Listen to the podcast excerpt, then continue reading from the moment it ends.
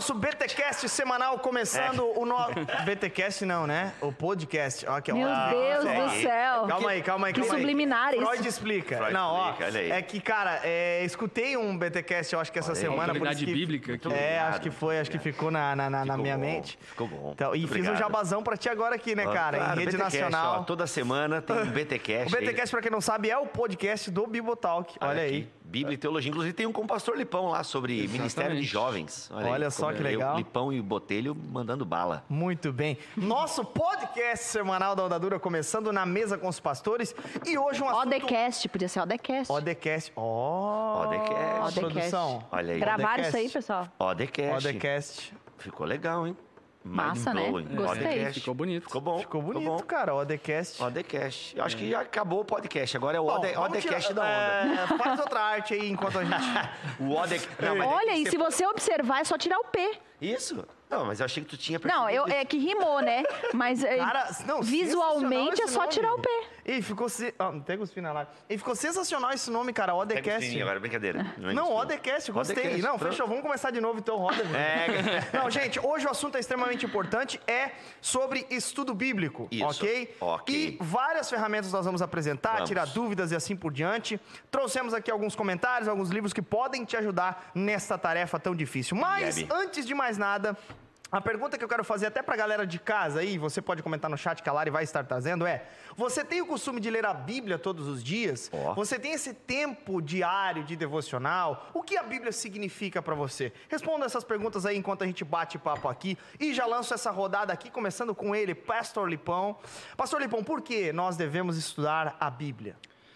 A Bíblia tem um, tem um livro, acho que é da editora Vida, chamado O Livro que Fez o Seu Mundo, né? Então, existem fatores, obviamente, primeiro, né, espirituais, que é a respeito da revelação de quem Deus é e do seu plano de salvação, porém também fatores sociais, filosóficos, sociológicos que dão fundamento para a gente entender o mundo. Eu acredito que aquele que quer entender o mundo hoje, ignorando a palavra de Deus, ignora- ignorando a Bíblia, ele já corta uma fatia muito grande da história que faz nós compreendermos o mundo como ele é hoje. Portanto, além do fator primordial, que é o fator espiritual, salvífico, redentivo, a revelação de quem Deus é, de um Deus que quis se revelar e quis se revelar através da palavra de Deus de maneira progressiva, a Bíblia também contém para nós informações valiosíssimas que fazem entender a nossa origem, entender de onde viemos, entender quais são os caminhos, os contornos históricos de Deus ao longo da história da humanidade. Muito bom. bom. É, e aí, Bibo, por que devo estudar a Bíblia, a Bíblia cara? Então, é, complementando o que o pastor falou, é basicamente, nós temos que entender que Deus se revelou por meio dela. Então, o que a gente pode conhecer de Deus, aquilo que é necessário para a nossa compreensão de quem nós somos, de quem Deus é, do porquê estamos aqui. Aliás, as principais perguntas da humanidade a Bíblia responde, né? É quem nós somos, de onde viemos, para onde vamos, o propósito da nossa vida, tudo isso está ali na Escritura. E a Escritura nada mais é do que uma grande narrativa, né? um grande drama narrativo onde Deus é o protagonista dessa história. O herói. É, ele é o herói dessa, é o único herói O único dessa herói. história, é, é o próprio Deus. Então, ah, nó- nós temos aí as personagens bíblicas que são as coadjuvantes dessa história, enfim, nós temos um enredo, nós temos toda uma, uma, uma pe- uma verdadeira peça de teatro ali. Então, a Bíblia, ela é, um, um- é o drama da narrativa, né? ela é um drama, ela é uma narrativa que É a visa... metanarrativa. É justamente, que visa explicar a- a- o nosso propósito. Até uma vez alguém disse assim, ah, porque a Bíblia não é sobre Deus, a Bíblia é sobre você na Terra. Tipo, isso é um equívoco Jesus. muito grande. É. Inclusive, essa pessoa até tem livro lançado, tudo e é bem famoso e tal, coach, aquela coisa toda. Né? E ele e é uma pessoa que usa muito a Bíblia, assim, para fazer ensinar Justificar suas suas lições. tal. lambadas. É, enfim, é horroroso, porque você dizer que, a, dizer que a Bíblia não é sobre Deus, mas é sobre nós na Terra, é um equívoco, porque o nós na Terra só faz sentido a partir de Deus, né? O É, autor de é. Eclesiastes vai dizer que a nossa vida só, se- só tem sentido debaixo do sol se olharmos para aquilo que está acima do sol, Uhum. né? Então, assim, isso tudo eu só descubro com a Bíblia. Uhum. Então, estudar, o porquê estudar a Bíblia é a forma de nós. O pessoal pergunta, ah, por exemplo, né, o pastor Lipão, todos, todos nós que abrimos a caixinha no Instagram aqui recebemos. Ah, como descobrir a vontade de Deus para minha vida? Qual o propósito da minha vida? Ah, me sinto desmotivado com a fé cristã. São perguntas bem corriqueiras, ok? Elas, elas podem acontecer, ninguém está isento dessas questões. Agora, um, um estudante da Bíblia, ele tem a tendência a ele ter menos essas questões. Eu não estou dizendo que ele não terá dúvida. Gente, Tim Keller passou por dúvidas agora por conta do câncer que ele está enfrentando. Ele teve dúvidas na sua fé, entre outras coisas. Agora sim, a dúvida faz parte. Agora existem algumas dúvidas que elas são tão basilares, tão pequenas, que isso mostra uma ausência ah, de de princípios bíblicos. Aliás, até é, fazendo um, um, um, expose, que não é expose, né, porque todo mundo pode ver, mas tem perguntas tão é, é, banais, e aqui eu utilizo banal no sentido do termo mesmo, tão banais que os filhos do pastor Lipão e da Lari respondem, né? tipo assim... O Caléu responde. É, não é para tanto. Né? não é pra tanto. Mas a mileninha talvez. Então, assim, é, é, sabe, tipo, que são perguntas tão básicas e tal, que, tipo, meu, que né, um, um, pré-adolescente responde. Ele, teve uma até que o Zion respondeu. Foi, né? foi. É. Então, assim, cara. Ontem ele respondeu. Ontem, ontem. É. Então, assim, é, por quê? Porque no fundo falta essa compreensão. Então não tem como você é, ter, é, você querer ser um cristão se você abandonar o que Deus falou, né? Uhum. É, eu, eu, gosto de citar o que o Iago deu exemplo uma vez, o Iago Martins, que é conhecido nosso aqui, vai estar inclusive na conferência da Onda Dura esse que ano. falta pouquíssimo tempo, agora Meu já Deus. no início de junho já vamos ter a nossa um conferência, um mês. um mês. E o Iago fala uma coisa interessante que tipo se você é, é, tem muitas pessoas que querem Jesus, mas não querem o que Jesus fala, tipo não faz sentido isso, né? Você quer Uhum. Jesus, mas manda ele calar a boca. Não, eu só quero uhum. aqui tá do lado. Tem uma frase até do Tim Keller que o pastor usou na pregação há duas semanas, que era se você é, vive, se você serve a um Deus que Ah. nunca te contraria, Que concorda com você em Que- todas as em coisas. as- é. Você Provavelmente tá você está adorando a um a- Deus que você mesmo projetou, né? É. Uhum. Algo boa, nesse boa. sentido, é. Não, justamente porque a gente quer criar um Deus, assim, quem não lê e não estuda a Bíblia acaba criando um Deus à sua imagem e semelhança. o pior é que às vezes tem gente que lê e estuda a Bíblia e também cria coisas a, a- Tem. como ele quer, né? Enfim. Tem. Por, Mas por daí isso que eu nós acho vamos falar entra- sobre ferramentas É. é, boas pra gente interpretar a Bíblia. Que eu acho que entra aí também a, a própria autoridade da Bíblia, né? Uhum. Porque você pode ler a Bíblia como um livro que vai complementar suas ideias ou ler ela como a régua de medida que vai medir as suas ideias e decepar, por vezes, as suas filosofias, ideologias, enfim, que contrariam a palavra de Deus. Agora, como é que eu vou para a Bíblia, por exemplo, com esse tipo de pensamento? Porque, por exemplo, a tentação que muita gente tem é ir para a Bíblia e tirar aquilo que me serve, aquilo que não serve. Nós temos aí as caixinhas de promessas, lembra das caixinhas de promessas Sim, que tiravam as, famosas. as caixinhas de promessas e, e, enfim, né? Muita gente recorre a isso. Agora, como eu vou para a Bíblia é, com isso, assim, o que, que acontece quando o cara não? Realmente esse, esse livro aqui, dentre milhões e milhões de obras que tem ao longo de toda a humanidade, essa daqui é a palavra de Deus revelada. Como é que isso acontece? É um processo natural e espiritual? Como é que acontece?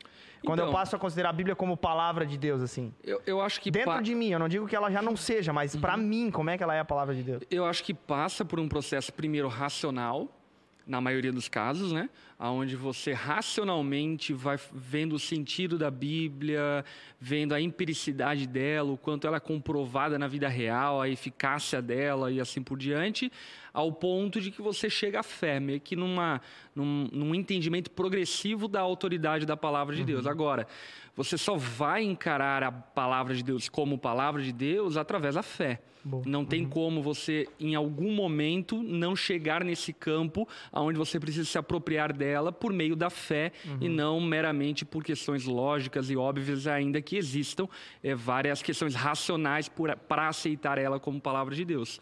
É, o N.T. Wright vai dizer que é, tudo começa com você reconhecendo a autoridade de Deus, né? Porque a Bíblia É. por si só, ela não carrega uma autoridade implícita ou empírica, por assim dizer, em última análise, né?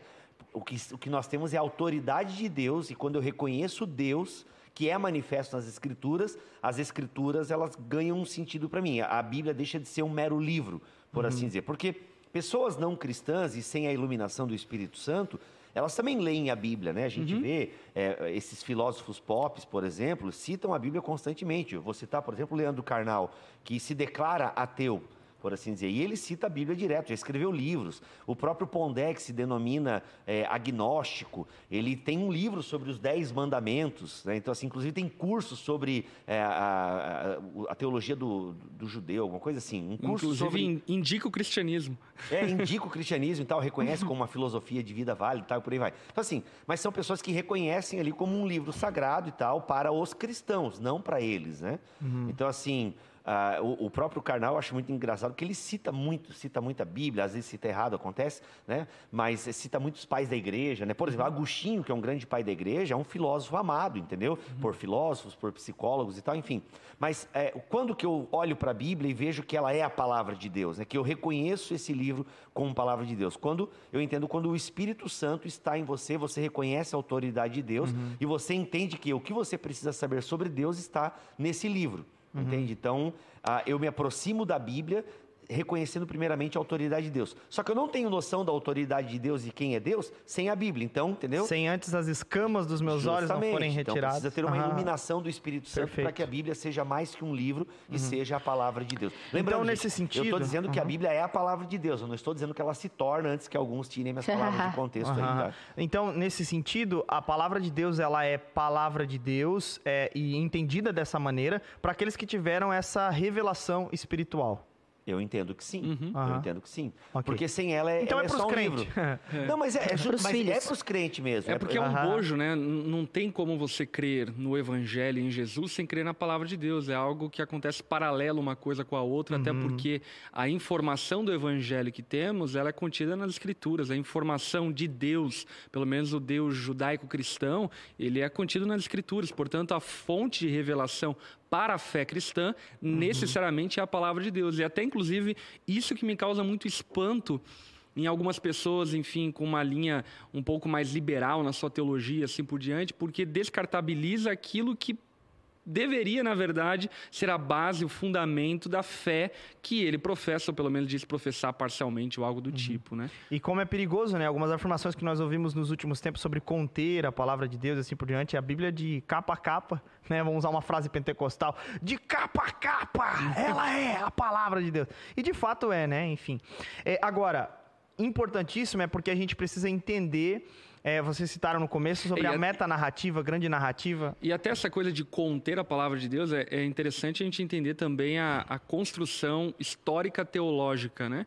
Porque pós o iluminismo a Bíblia foi relativizada, a palavra foi rela- relativizada. Então surgiram os primeiros teólogos ali, Calbart e outros, enfim, que começaram a fazer esse tipo de declaração, mas como um acréscimo, dizendo, olha, não, a Bíblia tem a palavra de Deus. Até que nós chegamos ao entendimento que a reforma protestante trouxe de forma muito relevante, anterior ainda ao iluminismo, é, que não, a Bíblia é a palavra de Deus, ela não contém a palavra de Deus. Então, até mesmo o uso é, pejorativo desse, desse termo, que inclusive Calbart usa, de a Bíblia contém a palavra de Deus, é um uso inapropriado, até mesmo historicamente falando, né? Uhum. Perfeito, perfeito. Vocês falaram sobre a metanarrativa, a grande narrativa e assim por diante. A Bíblia ela tem, ela é um livro, então ela é textual, ela é texto, ela tem É autores narrativa. humanos, né? Então vamos lá, tem a gente costuma falar, né, numa linha mais ortodoxa que Deus é o grande autor da palavra de Deus, mas ele usa coautores juntos, né? E como é que funciona então aí? Cada autor então ele tem um estilo, porque nós olhamos para Lewis, nós olhamos para alguns outros grandes é, autores, né? E eles escrevem com um determinado estilo. Então a gente lê a obra em, algum, em, algumas, em algumas instâncias e fala, meu, essa obra é Lewis, com certeza. E aí nós olhamos para a Bíblia, nós vemos que, por exemplo, o Pentateuco ele é atribuído a Moisés, né? E ele tem um estilo também de escrever de certa maneira.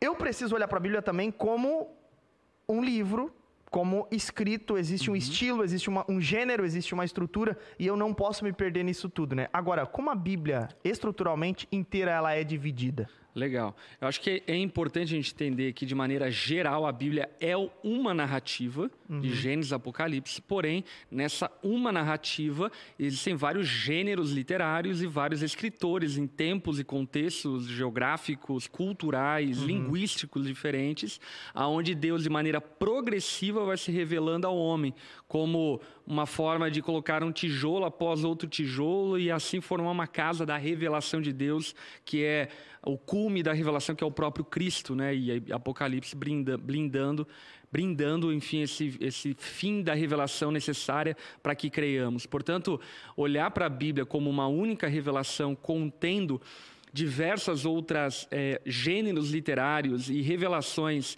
temporais em tempos diferentes, enfim, é fundamental para compreendermos esse processo é, muito estruturado a partir da soberania de Deus, Uhum. onde Deus vai inspirando homens de acordo com o seu tempo, na sua história, para que de maneira progressiva e gradual nós pudéssemos ter entendimento de quem Deus é e o seu plano de redenção. Por isso que existe até um é, o perigo de você pegar um pedaço e, e querer aplicar um pedaço, um trecho, algo que você leu muito específico, né? Uhum. Por causa dessa construção, né? E essa é a grande dúvida que muitos têm ao ler a Bíblia, por exemplo. Ah, então se está na Bíblia, é, então eu devo fazer, porque lá tem várias coisas que tá na Bíblia, né? E, então, e tudo que Tirão, está na Bíblia. Até a gente fez um, um, um podcast sobre isso aqui, né? Sim, o texto fora sem contexto. contexto. É? Exatamente. Então tem, tem muita coisa lá, mate, matou, e, e tinha várias mulheres. E... Le- eh, Tu até fez um, um, um BTcast sobre isso, e daí tu sempre soltava vai lá e adultera. Não é adúltera, pastor? Daí Isso. soltava sempre esse, esse Esse caso trechinho. saiu no Fantástico, Ah, inclusive. esse caso Aham. saiu fantástico. Não é adúltera, pastor? Daí Ah, cara sim, falou, ah, é? é muito bom isso. Aquele cara no interior, né, Aham. que tinha, Nossa, pegava as irmãzinhas da igreja e dizia que estava na Bíblia. Não, vai lá e adultera. Ah, meu Deus do céu. Meu Deus. Mas Então, esse- esses são erros mas eu quero- gravíssimos Sim, nesse sentido, Mas antes né? da gente falar de erros de interpretação, que a Lari está trazendo aqui, deixa eu só voltar no que o pastor Lipão está falando, porque é muito importante a gente entender esses bastidores humanos da revelação, né? Uhum. Porque a Bíblia, gente, é um livro ah, que nós temos uma distância geográfica, linguística, cultural. Ela é um livro muito, entre outros, é é um livro muito distante de nós. E nós precisamos entender isso que a Bíblia, por mais seja um livro inspirado por Deus, né, como Paulo vai falar na sua carta a Timóteo, ou seja, é perpassado pelo Espírito de Deus, a gente não pode entender esse livro inspirado como cada autor a gente já falou isso, inclusive, aqui nos podcasts do Na Mesa, como se o autor baixasse a cabeça, o espírito ia ditando palavra por palavra. Inclusive, tem irmãos na psicografia, fé, né? é, quase Chico Xavier, né? Se bem que um espírita me corrigiu, ele, tá dizendo, ele me disse que psicografia não é bem isso como a gente está dizendo, que baixa a cabeça e o espírito. Há também uma interação do médium com o espírito ali. Uma vez um espírita me corrigiu quando eu usava esse exemplo. A gente, a Bíblia não é psicografada e tal. E porque a gente usa a Bíblia não é psicografada como se o cara, o médium baixa a cabeça e o espírito, né, que ele está recebendo Só para as palavras. Não, não. Há também uma interação do médium com o espírito e tal. Então eu não uso mais esse exemplo da psicografia. Mas enfim. Fechando parênteses. Fechando parênteses. Mas o fato é isso, que não era assim, né? O Espírito não ia soprando palavra por palavra para os autores bíblicos. Né? Tu falaste, por exemplo, na linguagem do Pentateuco. Hoje em dia a academia aceita que é, existe um espírito mosaico ali no Pentateuco, mas ele com certeza, isso, ele não foi o autor final do Pentateuco, né? Ele não foi o autor final. Isso academia, até mesmo gente muito crente, isso não é coisa de liberal, tá, gente? Então, assim, Paulo On, presbiteriano, inclusive, fala isso no, no livro dele, Deus falou na língua dos homens. Então, ali você percebe o quê? Que é, o Calvino falava de uma acomodação cultural da revelação, né? Então, assim, nós temos... é, Linguagem de acomodação, né? Total. Então, assim, a gente vai vendo ao longo do Antigo Testamento as diferenças, né? É incrível como você tem diferença de linguagem, a, a própria revelação de Deus, né? Compreensão de Deus. A gente não pode achar que a fé de Abraão era a mesma de José, por exemplo. É, é bem provável que a família de Abraão ainda cultuasse os deuses dos seus pais. A gente tem em Raquel isso, que ela volta para pegar ainda, né? O Deus, assim, é, não era uma fé limpinha, como a gente gosta de pensar que não. A gente É. tem a, Paulo tem a mesma fé que Abraão. Abraão, não. pai da fé. É o pai da fé, não. Pô, então, é não, o livro de Juízes mostra um, Total. exemplo. O Jefté, por exemplo, ele tá tão perdido na fé dele que ele fala: olha, se eu vencer a batalha, eu vou sacrificar a primeira pessoa que eu ver. Ele vai lá e, e Mas por que, sacrifica ele pensa isso? É uma, uma, uma, uma prática pagã, né? É, mas por que, que ele pensa isso? Não é porque, nós- porque talvez fosse uma prática que estivesse presente no meio É. de Israel ainda, entendeu? Então, assim, se a gente lê com atenção alguns detalhes, cara, tem muitas coisinhas que passam batido. Cara, Mas por conta da revelação progressiva. né? Justamente. Lá no livro, quando a gente tem é, é, Josias, que é exaltado como um grande rei, tipo, quase igual Davi, cara, mas, ai, disse que ele extirpou a idolatria em Israel. Mas aí tu continua lendo o relato, ainda tinha lá um lugarzinho alto lá, que era sinônimo de um local de adoração, é, pagã, por assim dizer, né, dentro do povo. O que eu quero dizer com isso? Que existe uma humanidade na Bíblia que a gente não pode descartar, né? Então, assim, existe uma humanidade da Bíblia bem latente, porque Deus escreve por meio de vasos de barro. Então, assim, é muito comum você ver pessoalidade ali do autor bíblico. Só que ele é um autor revelado. A gente pega, Isaías escreve a partir do palácio, Oséias escreve a partir da sua relação com uma mulher adúltera, o, o Amós vai escrever a partir do campo, né? Então você pega, por exemplo, a, a profecia de Amós está é, é, tá carregado de linguagem campesina, por assim dizer. Entendeu? Ah, Por quê? Porque é o contexto em que ele escreve. E a gente precisa muitas vezes entender esse contexto até para poder interpretar o, o ambiente e até mesmo a mensagem com que aquilo foi é, feito no É passado. progressivo, mas que continua até hoje? Não. Por que, que eu estou perguntando isso? A pergunta do Jonathan, né? Nem tudo que está na Bíblia é para ser seguido hoje. O que vocês acham desta frase? Continuamos a adaptar e a contextos Depende do que e... ele está dizendo, né? É. Por quê? Por exemplo, a Bíblia ela tem vários tipos literários. Tem cartas, testemunhos, cânticos, parábolas, provérbios e assim por diante. Portanto, você não deve, por exemplo, praticar as obras de Abraão, porque Abraão não tinha a revelação que nós temos. Então, nesse sentido, sim, nem tudo aquilo que aparece na Bíblia é exemplo para nós seguirmos. É. Deixa Mas dar um eu exemplo acho aqui, que é- só- ra- segura aí, só desse exemplo de Abraão. Tipo, hoje em dia Deus não pediria para um pai, vai lá e sacrifica o teu Exatamente. filho. É, mas é que eu acho que aqui a questão é não é essa, né? A questão é, enfim, o que sai muito disso é, por Eu- exemplo, não até é- a questão cultural de, de, de falando, por exemplo, da nossa cultura, falando sobre a, a mulher Aborto. auxiliadora. E eu, eu recebi isso. Uhum. Eu tô falando porque eu recebi na, na- de, de fato quando Uhum. eu falei sobre isso no Instagram, Lari, mas isso, mas nem a Bíblia aceitaria nos tempos de hoje por causa do machismo, causa- enfim. Mas daí que tá, aí é uma questão de correta interpretação, por isso que eu comecei citando os tipos literários. Quando você olha para a Bíblia a partir de uma interpretação correta e começando entendendo os tipos literários de cada texto, É. você vai perceber que eles têm coisas que são contextuais, culturais, são coisas geográficas, sociais daquele tempo e assim por diante. Porém, eles têm princípios que perpassam toda a escritura sagrada. Princípios que não mudam. E, na verdade, inclusive, por exemplo, a gente olha para a poligamia, que é um exemplo muito comum e praticado tanto no Antigo Testamento quanto também no Novo Testamento por povos ímpios e pagãos ali circunvizinhos a, a Jerusalém.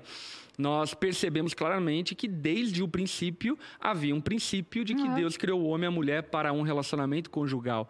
Portanto, é necessário haver uma interpretação da palavra de Deus para que, interpretando ela, nós saibamos que aquilo de fato é um padrão moral de Deus imutável e ou não, ou é um aspecto cultural dado também, inclusive a pobreza de revelação. Até se nós fôssemos, por exemplo, fazer parte da construção da Bíblia, se a gente, se a gente precisasse escrever o que acontece e o princípio não mudou, né? Mas a gente, muito do que nós vivemos está muito longe do princípio. Mas se fôssemos colocar o contexto e a cultura nossa, seria E a gente tem que levar isso em conta, né? Que a Bíblia tem o seu próprio contexto, a sua própria linguagem e muitas coisas nos fogem. né? A É. gente tem passagens na Bíblia que grandes homens e mulheres de Deus, eles divergem na interpretação. E por quê? Porque realmente nós não temos acesso à interpretação daquela passagem. É. Realmente nos escapa. Vou dar um exemplo, por exemplo. Agora, dar um vale a pena salientar que essas coisas, primeiro, né, são é, exceções, são bastante exceções, mas são exceções, Sim. e também não são tão São fundamentais à nossa periféricas. fé, são Isso, periféricas. né? Ah, mas a gente pode pegar a questão do batismo, né? Mas não é uma coisa tão periférica assim. E Uhum. a gente tem grandes homens de Deus que são pedobatistas, né? Que Sim. defendem o batismo de infantes. Aham. Né? Inacreditável, mas tem. É sacanagem. Mas vamos pegar a questão, por exemplo, né? Malaquias 3.10, grande texto. A gente, nós é, entendemos que a partir de uma boa leitura bíblica e uma boa interpretação, a gente não prega sobre dízimo na igreja com base em Malaquias 3.10. Uhum. Entende? Nós entendemos que Apesar de haver um princípio mas o princípio Malaquias 3:10. permanece. O princípio de Malaquias é a generosidade, é reconhecer Uhum. que é Deus é o dono da terra, é reconhecer que tudo pertence a Deus e quando eu não devolvo a Deus, eu realmente estou roubando a Deus, entende? Só que eu não vou agora pregar Malaquias 3:10 e dizer que quem não fizer isso vai ter as mesmas maldições que Malaquias colocou lá, entendeu? Porque isso não se faz. Uhum. A gente localiza o dízimo como uma doutrina própria do Antigo Testamento para o povo de Israel naquele tempo e que o Novo Testamento a atualiza, mas mantém qual princípio? De que de Deus pertence a terra, que aqueles que são o povo de Deus é um povo generoso, que continua cuidando do órfão e da viúva, do estrangeiro. Então, assim, os princípios permanecem, entendeu? Perfeito. Agora, algu- muitas das leis do Antigo Testamento ou é, ordenanças e por aí vai, elas são próprias do seu tempo. Se você lê o livro de Levítico, por exemplo, fica muito evidente. Muita coisa do livro de Levítico não serve para nós hoje. Não é para nós, né? Ah, porque a gente já não vive mais em acampamento, a gente não está em peregrinação é, pelo deserto, deserto. aquela coisa toda, não estamos esperando a terra prometida como eles estavam. Então, assim, tem muitas leis cerimoniais, principalmente. E aí, mas aí, se você lê o livro de Hebreus, você percebe os princípios espirituais do livro de Levítico. Mas o que, é, o que é fantástico é exatamente isso, porque mesmo não se aplicando na sua totalidade, de maneira, digamos, integral, eles têm princípios muito claros e evidentes. Por exemplo, né, o apóstolo Paulo dizendo para Timóteo vai falar sobre a responsabilidade de a igreja prover e sustentar aqueles que trabalham na igreja. Isso é um princípio do Antigo Testamento, Levítico. Os levitas precisam ser mantidos e sustentados pela comunidade de Israel. Portanto, eles têm princípios que vão se adequar ao tempo e à história da revelação de Deus, porém, continuam sendo os mesmos padrões estabelecidos por Deus desde o Antigo Testamento. Aham, Perfeito. Antes- Vamos lá, agora só pra gente. A Lara ia falar, eu cortei Não, ela. não. Eu, antes do, de tu ir pra próxima, o Ilan perguntou assim: é, é que é uma pergunta nada hum, Ok. com o que a gente tá falando exatamente agora. É de, é, Meu Deus, perdi. Aqui. Minha igreja diz que a Bíblia contém a palavra de Deus. O que fazer? Foge. É. Não, calma, Não, tem que calma. tentar É, entender, Quase, é. quase que eu ia defender o Bart naquela hora ali, mas a gente não vai discutir. Eu também nem tenho é, cacife para discutir tanto o Bart assim. Mas é que depende. Às vezes a pessoa fala isso e ela nem tá, nem Ela tá nem ciente sabe, e é, tal. Tem que, tem que ver o que, que se... Entendeu? Se teu pastor prega a palavra e tal, se ele é um bom homem...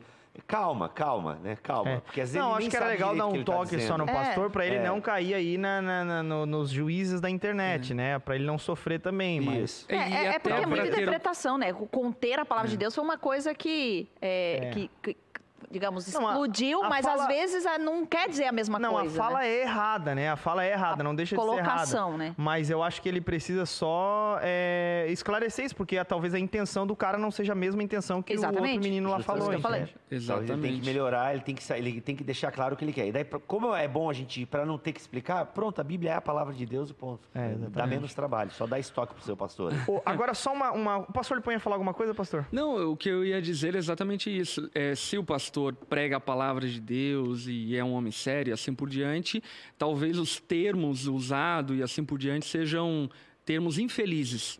E não adequados diante de um cenário de debate teológico, porém, a prática do pastor é que vai evidenciar se de fato ele é um homem de Deus. Porque às vezes ele está falando isso, agora até me, meu, lembrei da aula de bibliologia lá de 1999 agora. Não, mas às vezes ele está falando isso. Espírito Santo É, não, às vezes ele está falando isso por quê? Porque na Bíblia tem Satanás falando, na Bíblia tem homens falando, então às vezes na cabeça dele ele está pensando nisso. Não, a Bíblia contém a palavra de Deus no sentido que tem hora que Deus fala, tem hora que Satanás fala e tal. Talvez ele esteja fazendo um pouco essa confusão. Nossa. Não, mas deu para entender? Na Bíblia Deu. tem Satanás falando, que não é palavra de Deus. É, Agora, Satanás falando. E, e até mesmo né? tomar cuidado também com o fundamentalismo, né? Total. porque por vezes é, esse discurso ele está também carregado de fundamentalismo e até mesmo uma falta de contextualização da escritura, de uma leitura no tempo e assim por diante. Não, e até se esse irmão aí não falou com o pastor dele, a tua atitude tá errada de falar aqui no chat sobre isso. Você precisa Eita, primeiro ir falar com ele lá na, leva, na leva essa lambada de graça. Biblicamente falando. Joguei pro alto, não tem um carinha doido aí do. Não, do mas é com muito amor eu falo isso, nada demais, mas é justamente isso. A atitude bíblica é ir lá corrigir o Que é pastor. injusto, né? Agora, é, vamos lá. Pra gente começar, é, me perdoa se você se sentiu ofendido, mas se sentiu, não sou eu, é a Bíblia que fala. mas olha só. Nossa, eu, eu, eu carrego a própria palavra. assim. Não, não, não. Ô, só uma Oi. coisa, Bibo. Oi. Ah, é, Bibo e Pastor Lipão aqui também, a Lara pode trazer uma Pastor galera de Lipão e casa aqui. Agora, uma coisa aqui. É, então, eu- eu- a gente está falando sobre a revelação divina e sobre esses autores humanos. É uma coisa louca essa junção toda, porque Deus está, no fim, Deus é soberano sobre tudo isso. Agora, eu vou com tipos de pressupostos para a Bíblia. Como devo começar a estudar a Bíblia? Por onde começar? E onde então, por exemplo, eu tenho acesso de que talvez Moisés não é somente ele o autor do, do, do, do Pentateuco lá, como, Sim. como o Isso pessoal não faz fala. diferença alguma em última análise. É, não, enfim. Mas, por exemplo, como eu sei da- da- das- dos outros tipos de, de, de- de Tipos fontes, literários. de tipos literários, contexto histórico-cultural, e aí, como é que eu sei dessas coisas todas? Eu acho que princípio importante para começar a entender a Bíblia é começando a entender ela a partir da sua estrutura básica, Antigo e Novo Testamento. O que, que isso significa? É, o que, que é o Antigo Testamento e o que é o Novo Testamento? O que acontece Aliás, no será que Antigo e no Novo testamento é a palavra correta? Será que É. não seria antiga aliança e Antiga nova aliança e nova aliança. É. Então, é, é, a compreensão já dessa divisão, ela é fundamental para você entender por exemplo, coisas muito básicas, como a gente estava falando anteriormente, a respeito das leis cerimoniais, da lei civil, dentro da realidade judaica, desértica e assim por diante. E quando você, então, compreende já essa estrutura básica, muita coisa é sanada. Uhum. E aí depois, então, ainda dar um passo a seguir, que é dividir a Bíblia nos seus tipos literários, né? os livros históricos, os livros poéticos, apocalípticos, os evangelhos, as cartas pastorais, as cartas paulinas, cartas uhum. gerais, enfim. E só um detalhe, é muito importante. Às vezes as pessoas falam, ah, isso não importa.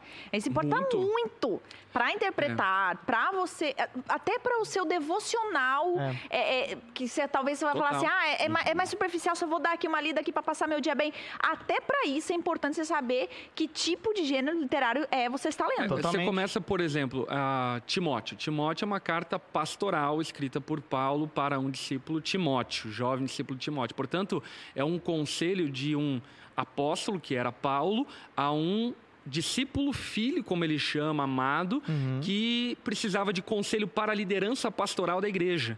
E é fundamental você entender isso, por quê? Porque ainda que eles são princípios que se apliquem à membresia da igreja, o todo da carta é uma carta pastoral, é uma carta para pastores, Exatamente. uma carta para líderes. E aí, quando você compreende, então, é, o tipo literário, a razão, o destinatário, enfim, vai fazer você ter muita mais clareza. Vamos pegar provérbios, né? Tem gente que cria aí a tal, não, é, não, provérbios orienta...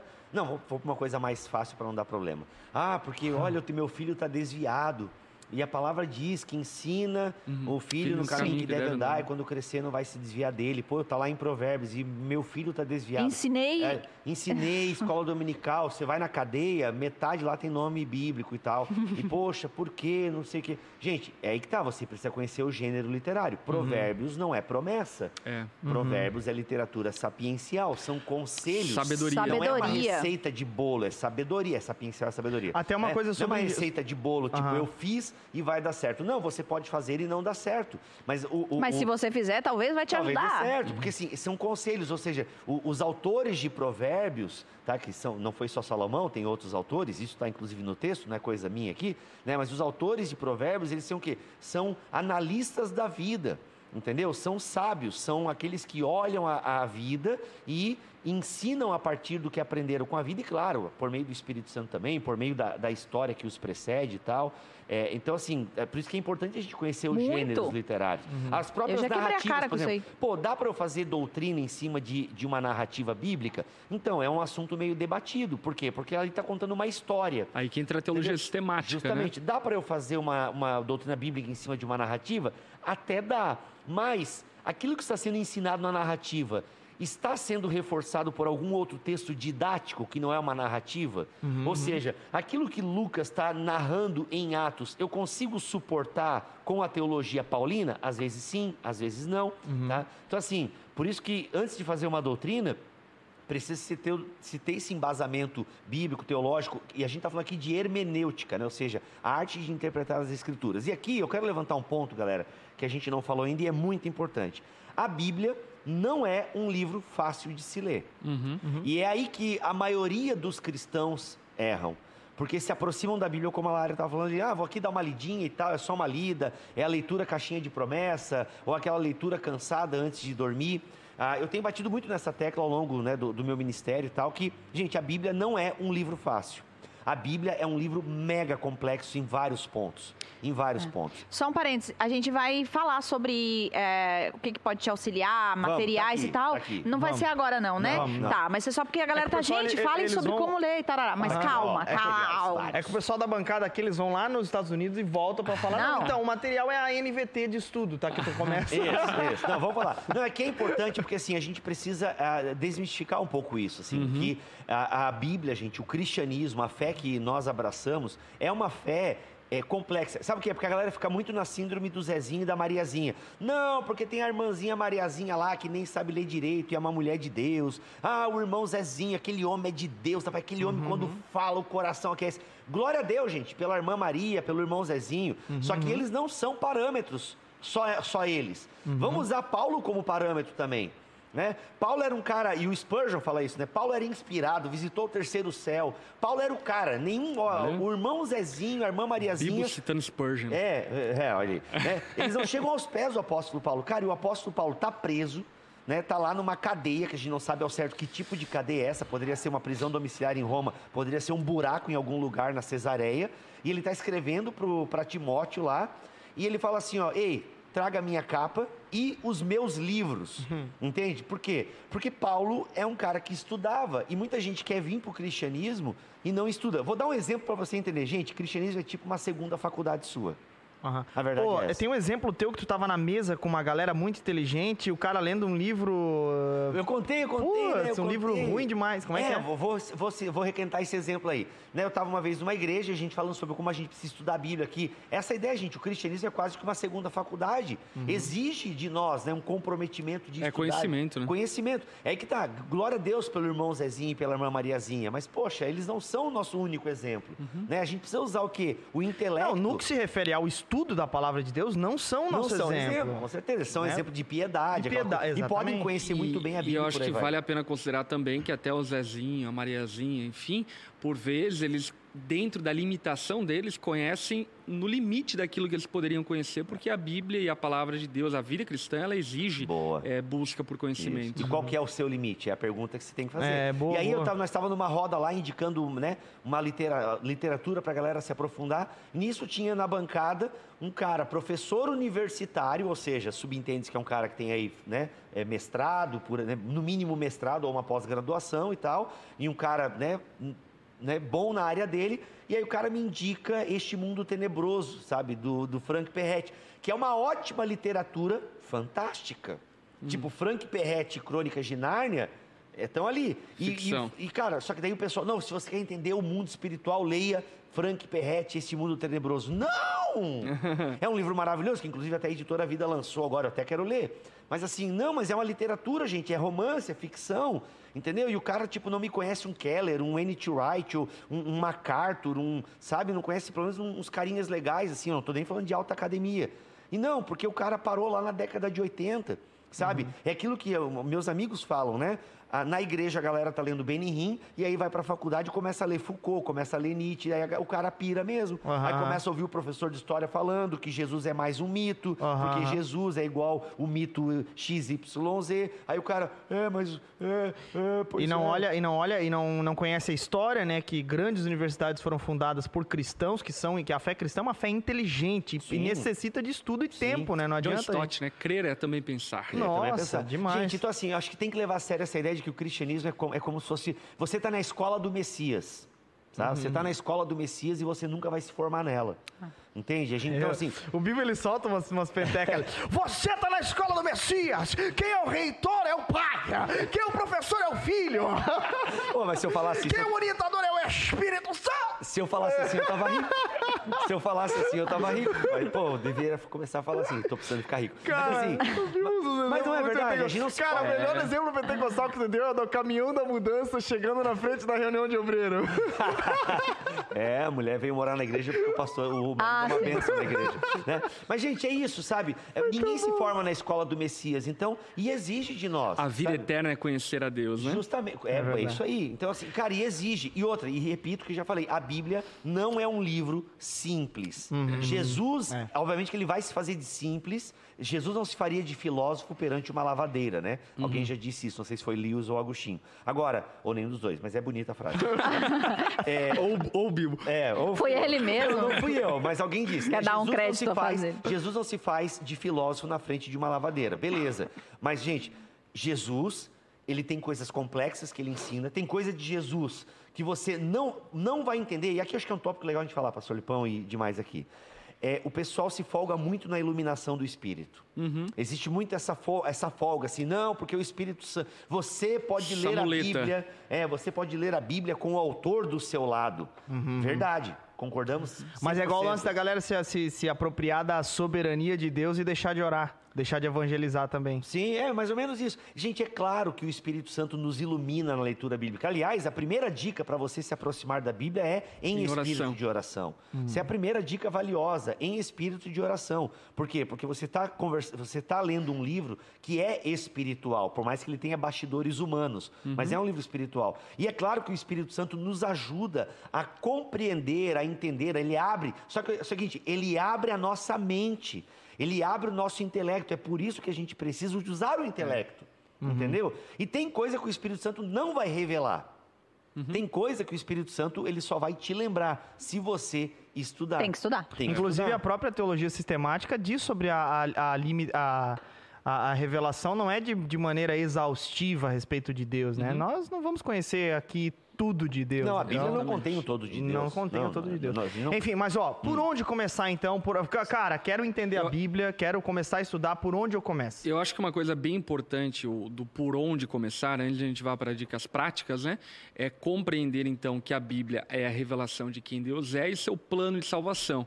Aí a metanarrativa azu- ajuda bastante, né? Criação, queda, redenção e consumação.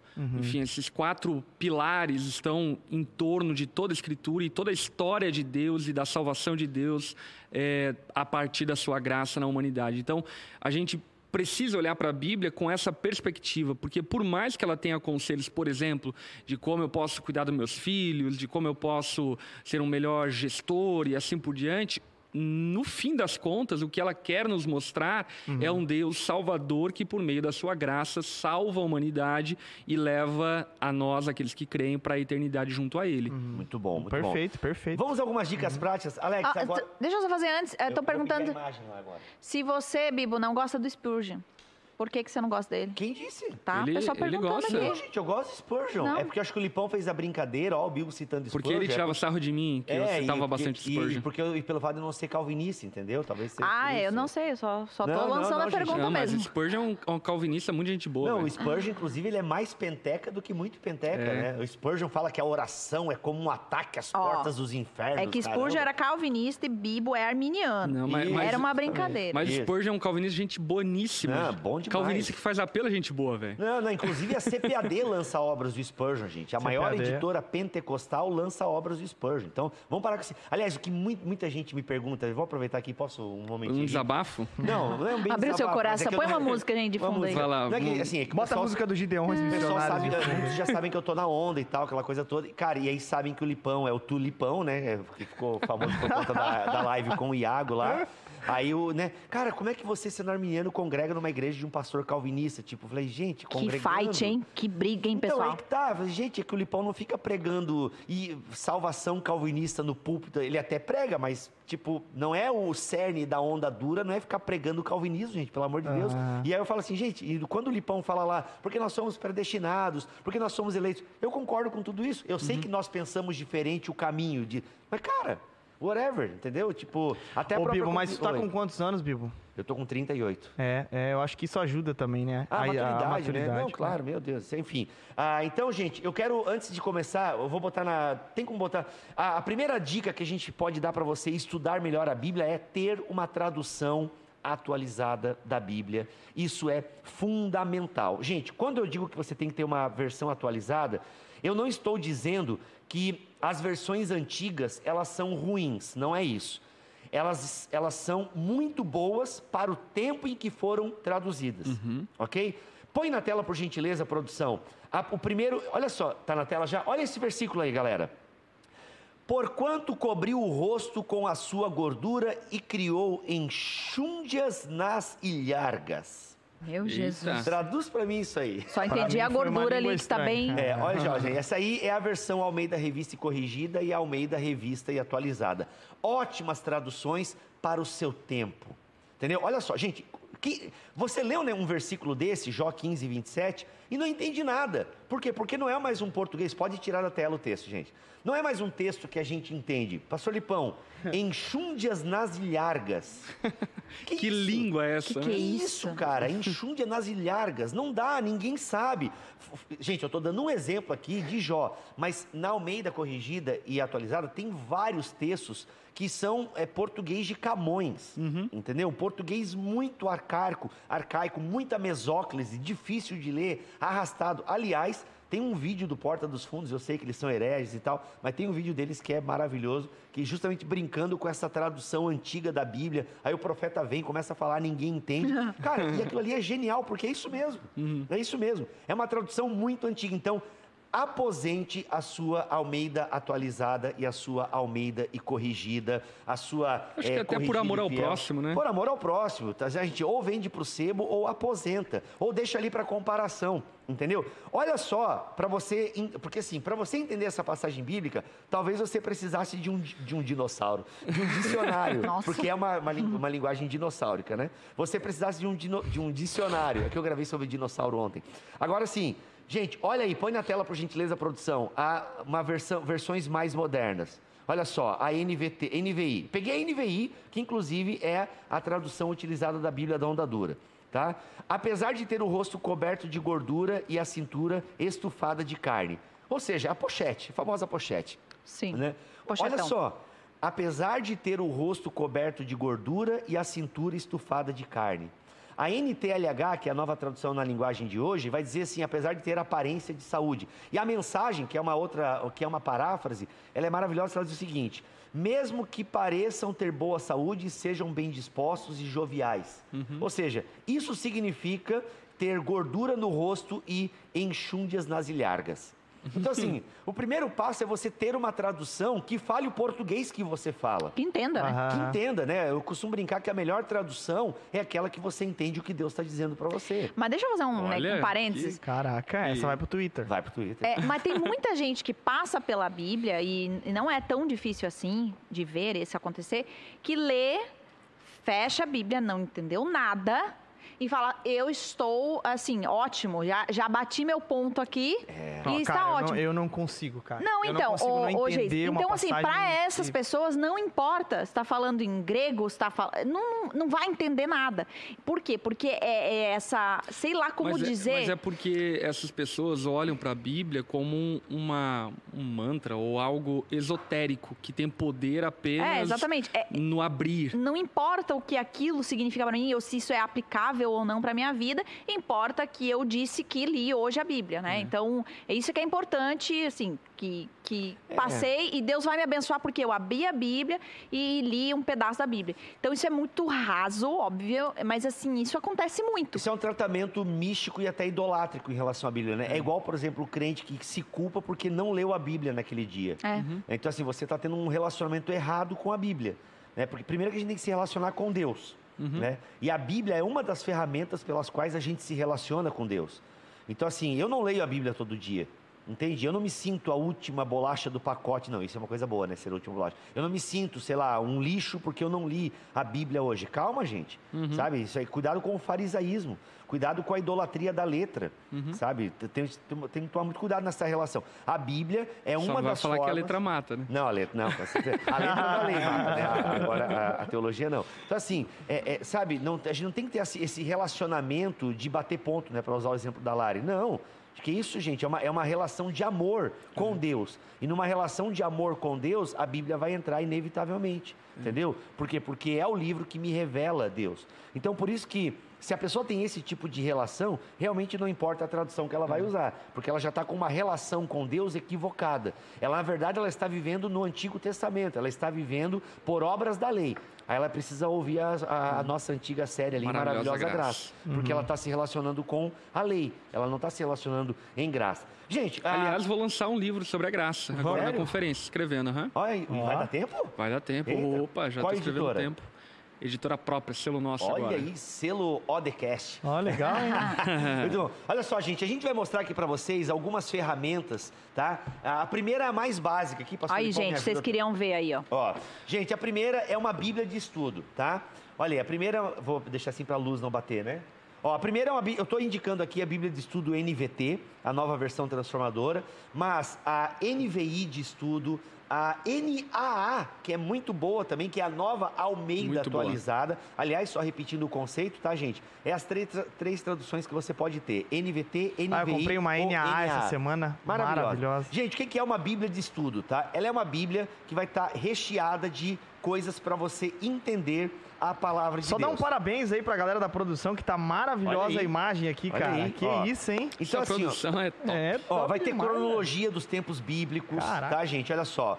Vai ter mapas, isso aqui ajuda você a entender alguns conceitos. Por exemplo, né? por que, que é importante a geografia do Antigo Testamento? Para você entender a posição privilegiada de Jerusalém. Afinal, por que Davi escolheu Jerusalém? Né? Por que Jerusalém? Bem, tem questões geográficas envolvidas, tá? Então aqui, ó, basicamente é isso, gente. A Bíblia ela vai conter o estudo, tá? Ela vai conter o texto, perdão. Ela vai conter alguns quadros que vão ampliar os estudos e as notas de rodapé que vão lhe explicar. Então, uma Bíblia de estudo, ela é importante, por, assim, é uma ferramenta primária para você entender um pouco mais o texto bíblico, entendeu? Então tá aqui, ó, você, aqui você consegue fazer uma leitura devocional e além de ter um texto bom de ler, você vai ter notas que vão lhe auxiliar. Vê se consegue focar aqui, Alex.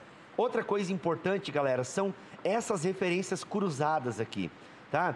Essas referências aqui que toda Bíblia de estudo tem, ela te ajuda a entender onde esse tema está sendo reverberado nas Escrituras. Afinal, um princípio de interpretação é a Bíblia interpreta a própria Bíblia. Então, é, essas, é, essas passagens cruzadas aqui, essas referências, elas lhe ajudam a entender o todo da revelação.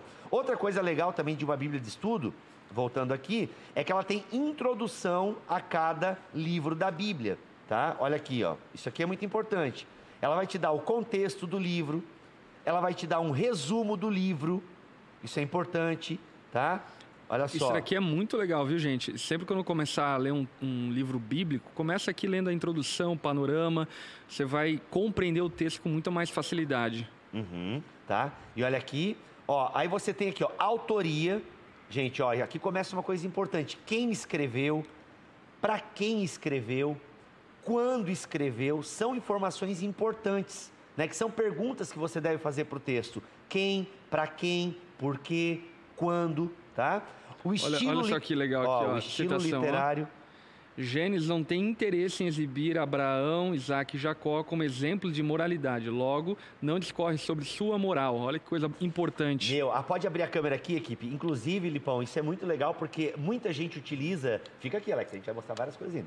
É, Ó, é, é, muita gente utiliza as narrativas e, e, utilizam a Bíblia como os heróis da fé, né? O que podemos aprender. Gente, não é errado um pastor fazer uma série de pregações de é, encorajamento. de encorajamento. Só que tem que ser muito bem feito para não cair nisso aqui. Uhum. Para os personagens não virarem exemplos de moral, entendeu? Por exemplo, a galera usa muito Neemias para falar de reconstrução. Uhum. E quando está plantando igreja, vai pregar Neemias. Agora, em tempos difíceis, vão pregar sobre Neemias. Gente, Lê com atenção Neemias lá, gente, é, dá tudo errado no final, assim, mais ou menos, né? É, o Antigo Testamento termina com um gosto amargo, a verdade é essa. Por quê? Porque precisa vir o Messias, né? Então, assim, é, e o Novo Testamento não termina. O Antigo né? Testamento termina com silêncio. É, o Antigo Testamento termina com silêncio, perfeito. Então, uhum. é muito importante, ó, e você tendo uma Bíblia de estudo, já te dá esses nortes que te ajudam a se aproximar do texto sagrado. Beleza? Acho que basicamente de uma Bíblia de estudo é isso que você precisa saber, é, uma, é, é a primeira coisa que você precisa adquirir é uma Bíblia de estudo.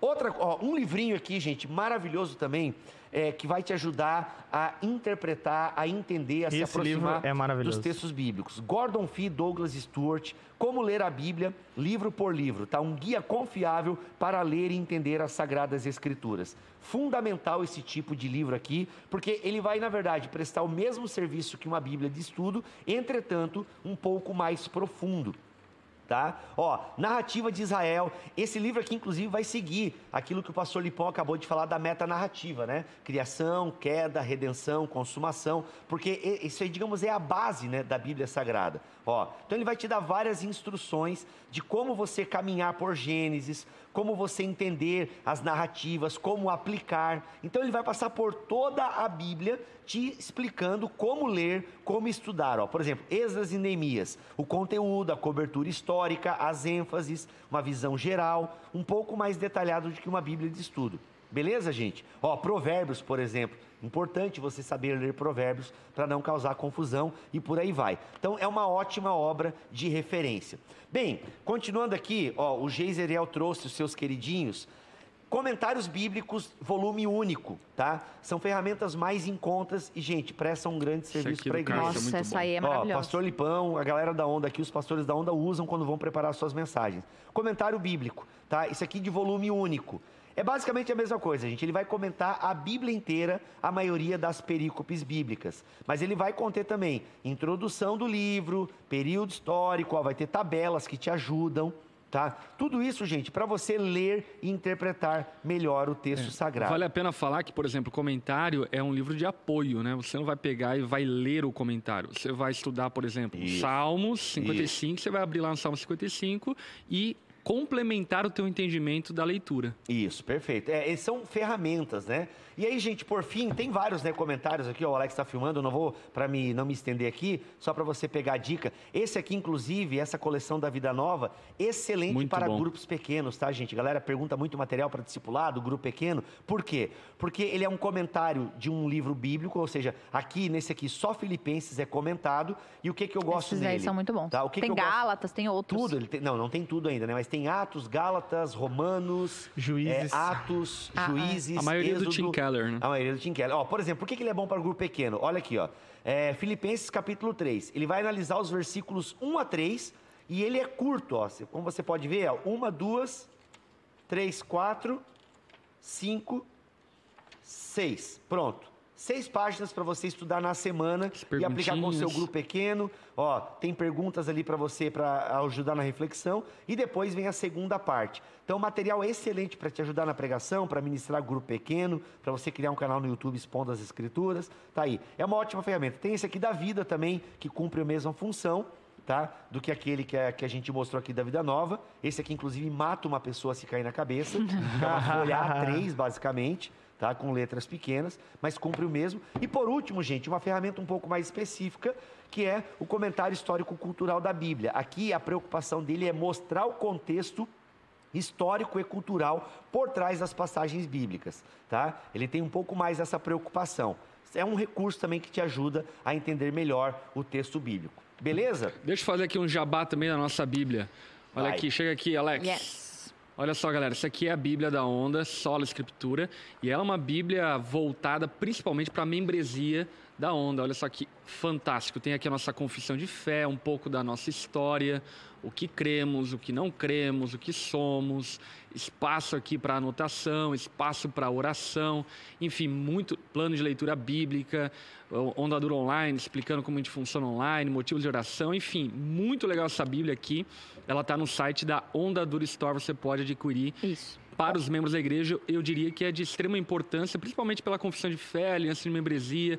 Volta e meia você pode ir lá consultar e ter isso guardado na sua casa. Então, Bíblia da Onda, Sola Escritura. Ondadorstore.com é o site. Eu vou colocar o link aqui no comentário. Yes. Show de bola. Perfeito. Agora, além disso, então eu tenho Além aqui. A primeiro, então, vamos colocar pro passo aqui. Eu começo com uma Bíblia de estudo, que eu acho maravilhoso. Eu começo com uma boa tradução. Aham, aham, Uma vamos lá. boa Pontuei, pontuei os pontos Primeiro eu aí. começo com uma boa tradução. Vamos lá, citar e três boas traduções: NVI, NVT e NA. Perfeito. boa. A King James está muito na modinha agora, gente. Né, Tem até a versão atualizada, mas a King James é uma versão, tipo, ok, é mais modinha, teve um ressurgimento dela aí. Não estou dizendo que é ruim, mas vai na NVI, vai na é, NVT, vai na NA, que não tem erro. E deixa eu abrir um parênteses aqui. Eu acho que todo cristão, se tiver condições financeiras, deveria ter uma A mensagem. É muito tá? legal. Eu tô tendo a experiência de ouvir a mensagem no Spotify. Aliás, fica uma dica aí, Eu gente. tenho também. Que coisa maravilhosa ouvir a mensagem. É legal. É, narrada por Marco Ribeiro, pastor Marco Ribeiro, que inclusive é o dublador do Tony Stark, do Tom Hanks, do, do Jim Carrey, por aí Uau. vai. E- Ele é massa. Ele é muito massa. E não, gente, assim, ó, que experiência rica, inclusive com as crianças, no caso com a Milena, né? É, só não vai ouvir o Antigo Testamento, tá? Porque parece que você tá lendo Game of Thrones para criança. É, mas assim, tirando. Mas algum. É, Ruth, agora eu ouvi Ruth com a Milena esses dias no carro. Cara, dá pra, deu pra ouvir Ruth todinho na ida de casa até a, a escola, sabe? É, não, acho que foi em dois dias. Então, assim, cara, é muito rico. E a mensagem, gente, ela não é uma tradução bíblica, ok? A mensagem ela é uma paráfrase. Ela é uma paráfrase que contém muito da interpretação do Eugene Peterson, que é um grande pastor, um grande homem de Deus, foi né, um grande pastor, um grande homem de Deus. Então, assim, é, a mensagem é uma experiência muito gostosa. Ela não deve ser a sua leitura primária, tá bom, gente? Deixar bem claro aí. A mensagem deve ser a sua E leitura nem de secundária. estudo, né? E nem de estudo. Ela ajuda no estudo, né? Porque às vezes você vai pregar um texto e é legal, pastor, você faz a experiência que tu ainda não fez. Faço. É você pegar e ler. Ah, peguei, preparei a mensagem. Cara, vou ler o que a mensagem diz. Eu tenho certeza que você vai citar, você vai querer ler um trecho da mensagem na sua pregação. Legal. Por quê? Porque como tem muito da interpretação do Eugene Peterson, e ele era um homem temente a Deus e, um- e tinha uma percepção muito boa da realidade, cara, e até o consegue- motivo, né, que ele escreveu a mensagem é muito legal, não sei se você sabe. Não, me conta. É porque ele tinha um amigo que era, não era convertido Alguns, e ele né? tinha preconceito em relação à leitura bíblica, porque ele não entendia, tal, assim por diante. E aí ele começou escrevendo, eu não lembro qual foi o primeiro, enfim, escrevendo um livro e fazendo parafrase do livro, enfim, e deu pro amigo dele. O amigo dele se apaixonou. Que eles não leriam ganhando a Bíblia, leriam se ele E foi ganhando escrevesse. volume Sim. até o momento que ele É parafraseou a Bíblia toda. É, e por que, que não leriam? Porque realmente é comum você ter um estranhamento ao ler a Bíblia. Normal, porque é uma cultura muito distante, uma língua muito distante e por aí vai. Então a mensagem, acho que se você tem condições financeiras, não fique pegando PDF, gente, isso é meio feio, tá? Você pode ouvir então, de graça no Spotify, entre outros aí. Ah, mas se você puder comprar, compre uma mensagem, porque que experiência gostosa ler e ver a palavra de Deus na mensagem. Só deixando bem claro, não deve ser a sua leitura primária. Se você já leu a Bíblia em outra tradução, procure fazer a sua leitura anual da Bíblia com a mensagem. Tá? E não leve ela para a igreja também, que você vai ter dificuldade em achar as passagens, porque até a forma que o Eugene Peterson divide os capítulos e versículos é diferente, porque ele segue uma estrutura mais hebraica. Beleza? Então seria basicamente essas três ou quatro traduções aí, seria legal. E aí depois uma Bíblia de estudo, nós temos boas no mercado. A aplicação pessoal, por exemplo, é boa da CPAD, a NVT, a NAA e a NVI de estudo são Bíblias de estudo consagradas já, consagradas, são mais evangelicais e não são tão específicas, né? Por exemplo, se você pre- eh, pertence a uma igreja pentecostal, você pode comprar uma Bíblia de estudo pentecostal que é muito boa. Muito boa. Eu tinha um certo preconceito e tal, nem tudo eu concordo com ela e tal, mas enfim, aliás, né, normal Mas tem a isso. aplicação pessoal, que é E bem a de utilizada na é Assembleia de bem Deus. legal. Aham. E Tem não outras Bíblias de estudo, até citaram aqui a Bíblia Shed de estudos é muito A boa. Shed, justamente. Tem, você, Tem uma do Matthew Henry. Do Matthew Henry. Se vo, tem, ah, tem a do próprio Charles Swindoll, que a Mundo Cristão lançou esse ano. Até uma Swindoll. tenho remodelagem. uma também apologética, é legalzinha. Apologética. Cara, tem a do, muita. pro- se tu é presbiteriano, a de Genebra. Clássica, né? Clássica de Genebra. Então, assim, é, tem muito material. Agora, Bibo, é tanta coisa, eu fico perdido. Olha, vai numa dessas três. Na que, for, na que tiver mais barata, você compra. NVT, NA ou NVI de estudo e você vai estar comprando um ótimo material. Depois disso. Então, Depois disso. escolha a versão, leio, ok, compro a Bíblia de estudos. Depois disso, vou pra onde? Vai para os comentários bíblicos, livros específicos, coisas que te ajudem a entender melhor o texto, ou seja, um livro de hermenêutica, né? como esse que eu mostrei aqui do Gordon Fee, do Douglas Stewart. Aliás, eles têm um outro livro clássico também na interpretação, que é o Entendes o que lês. Inclusive, esse daí é feito para ser lido junto, com o Entendes o que lês. né? Justamente, né? Estão em editoras diferentes, mas são feitos para lerem juntos, tá? Que são livros, gente, é aquilo que eu falei, você não pode esquecer. É tipo uma segunda faculdade. É dar uma estudada mesmo. Agora, E investida também, investir. né? É. E é claro, gente, aproveite, né? A- toda igreja ela tem que gerar um ambiente de estudo. No caso aqui da Onda, toda segunda-feira você tem o que? A mensagem que foi pregada no domingo com cara de estudo. E quem acompanha as duas coisas percebe a diferença. Né? Uhum. Então você tem espaço para coisas um pouco mais técnicas e tal, para você procurar entender melhor o texto bíblico. Tem aqui, Bíblia de estudo, palavra-chave, é boa? É boa, cara, é, é boa, é boa. Mas assim, ela é boa, ela, ela é limitada a isso, né? A palavra-chave e tal, tem, tem recursos do original e tal. Se você já tem ela, beleza. Se você não tem nenhuma Bíblia de estudo, não recomendo você ir para ela primeiro. Thompson. Entendeu?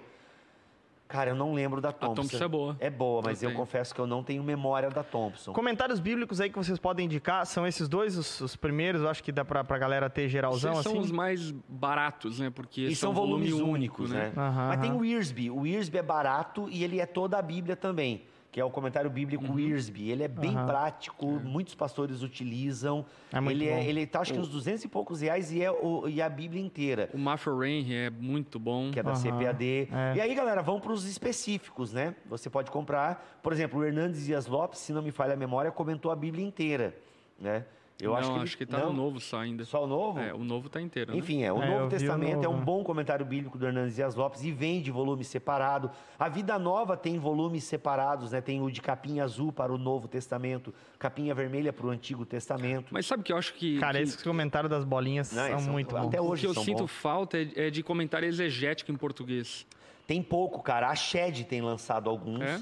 A Shed tem lançado, inclusive, são os. Esses eu não recomendo pra galera agora aqui, mas a Shed tem lançado comentários, já tem de Isaías, Mateus, Lucas e Colossenses e Tiago, eu acho. Olha. É a Shed Publicações. Esses Vida Nova também lançou uns São mais pesados.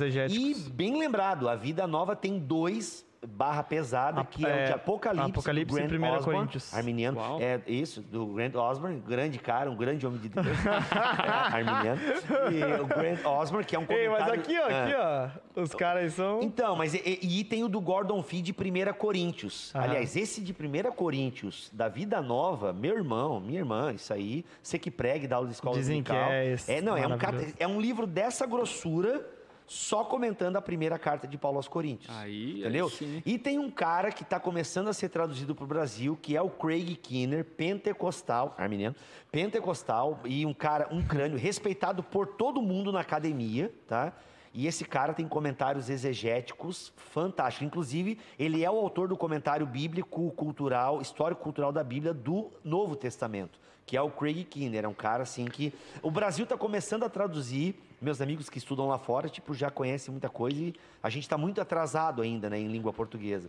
Mas tem muita coisa e está Por chegando. isso que a gente tem que Shed- correr pra aprender inglês. Ah, cara, quem sabe inglês tá tem uma tá pergunta frente. aqui, é, ele fala assim, desculpa a pergunta, precisa disso tudo? Só ler a Bíblia não chega no entendimento? Não. Eu, eu disse não para ser radical aqui. É claro que sim, gente. Uma pessoa num barraco, é, sei lá, pós-efeito das drogas, entendeu? E tá lá num hotel e ela abre a gaveta daquele hotel e Tem um encontra. Novo Testamento de Gideões. Perfeito. Ah, o azulzinho lá, o É, ou ele pega o cinzinha, né? Não, cinzinha é para os hotéis ou para motéis. Eu não lembro qual é a distinção da cor agora. É, tem distinção de cor para a localidade. Então, assim, ele tá lá no hotel, ele abre a gaveta, ele pega o Novo Testamento dos Gideões missionários e ele abre lá e lê uma passagem de Jesus, sei lá, expulsando o demônio de Gadara. E ele lê aquele texto e ele percebe: Senhor, expulsa o meu demônio agora das drogas. Ele, e ele vai procurar uma igreja e glória a Deus. Ou seja, a palavra de Deus, o Espírito de eficaz. Deus é eficaz. Entende? Tem gente que vai ouvir uma pregação do pastor Lipão aqui domingo e ele vai até entender o errado que o pastor Lipão falou, mas ele foi lá Que, e. que não é raro. e- é, é. Que não É, é, raro, mas acontece muito. É raro, mas acontece muito. Mas ele leu, entendeu, ele ouviu, entendeu errado, mas aquilo fez ele largar, sei lá, alguma coisa. Ele fez ter uma largar uma prática Largar a igreja. aquele- Largar a igreja. É, acontece também. Né? Então, assim, aconte- então, assim, é claro que isso mostra a eficácia da palavra que não volta vazia, sabe? Que, que vai regar a terra, que é uma semente jogada nos mais variados solos e pode dar fruto. Agora, é aquilo que eu falei, a gente não pode. O, o cristianismo é uma caminhada. Entende? O cristianismo é um caminho. Nesse caminho, se você quiser entender o todo da revelação, se você quiser sair da mediocridade e não ser aquele crente que fica fazendo pergunta estúpida em caixinha do Instagram, você precisa estudar um pouco mais, você precisa ir além. Aí, nesse sentido, só ler a Bíblia não basta. Por quê? Porque você não vai entender Somos algumas... limitados, né? Justamente. E você não vai entender algumas coisas que o apóstolo Paulo fala se você não estudar o contexto.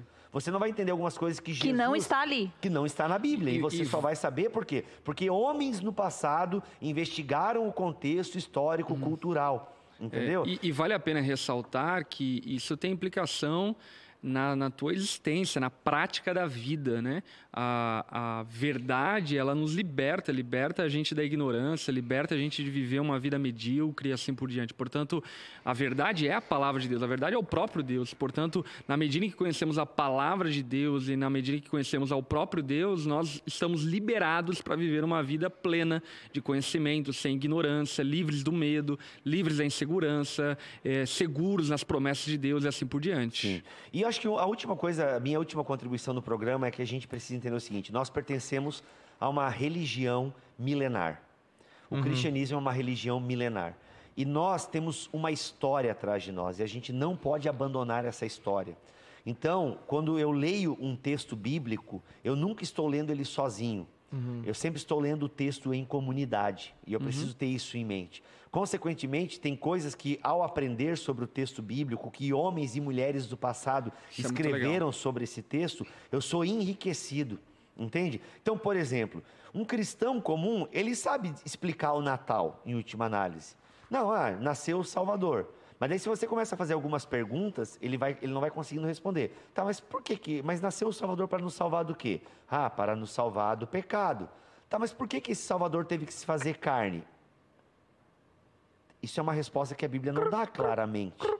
Entendeu? Ela só, só se torna claro quando eu começo a estudar, quando eu vou ler um comentário de Romanos 5. Tá ali no texto, né? Só que quando eu leio um comentário de Romanos 5, ou uma Bíblia de estudo, faz um pouco mais de sentido. Você vai entendendo, né? Você vai entendendo. Aí você pega lá o, né, o vivo extraordinário. Ah, entendi. Pô, o pastor Lipão está comentando o capítulo 5 aqui agora. Entendeu? As coisas vão criando mais cor.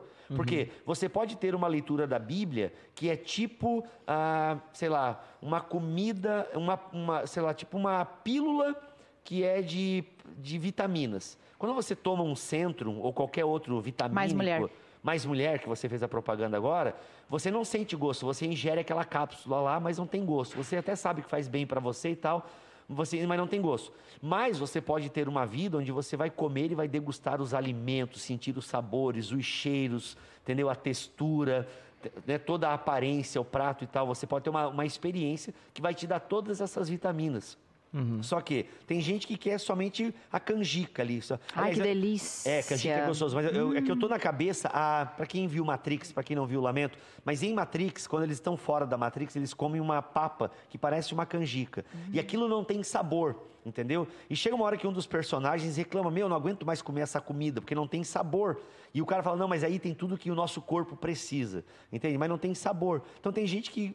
Conhece da Bíblia aquela uma comida sem sabor. Ah, eu conheço o básico aqui para não As sequelas do Covid, É, né? Também. ou tem gente. É. Agora não, mas a Bíblia tem muito sabor, tem muita textura que eu só vou descobrir se eu estudar, entendeu? Perfeito. Pastor Lipão, recados finais pra gente aí? Recados paroquiais, o cara copiando tudo do Bibotalk, né? Copia Reca- vontade, copia Recados vontade. finais, Eu- é, Pastor Lipão. Aliás, que- conselhos finais. Eu acredito que acertadamente, né, nós falamos sobre como estudar a Bíblia, demos várias dicas importantes e acredito que se você reteve é, 10% do que a gente falou aqui, vai te ajudar muito a começar uma trilha de entendimento e conhecimento bíblico. Porém, o que eu diria além disso é que a Bíblia, ela foi feita para que nós a pratiquemos também.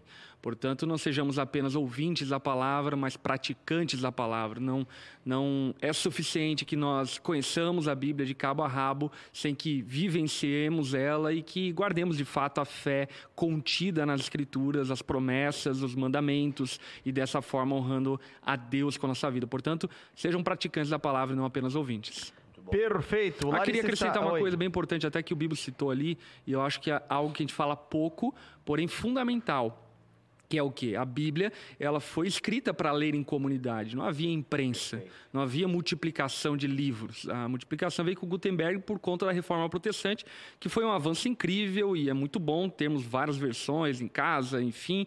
Porém, a essência das escrituras, por exemplo, você pega Apocalipse, né? Ele foi escrito para que lá na reunião da igreja fosse lido aquela carta, fosse lido aquele livro e junto na comunidade houvesse interpretação entendimento daquele livro, daquela carta. Isso é fundamental por conta do quê?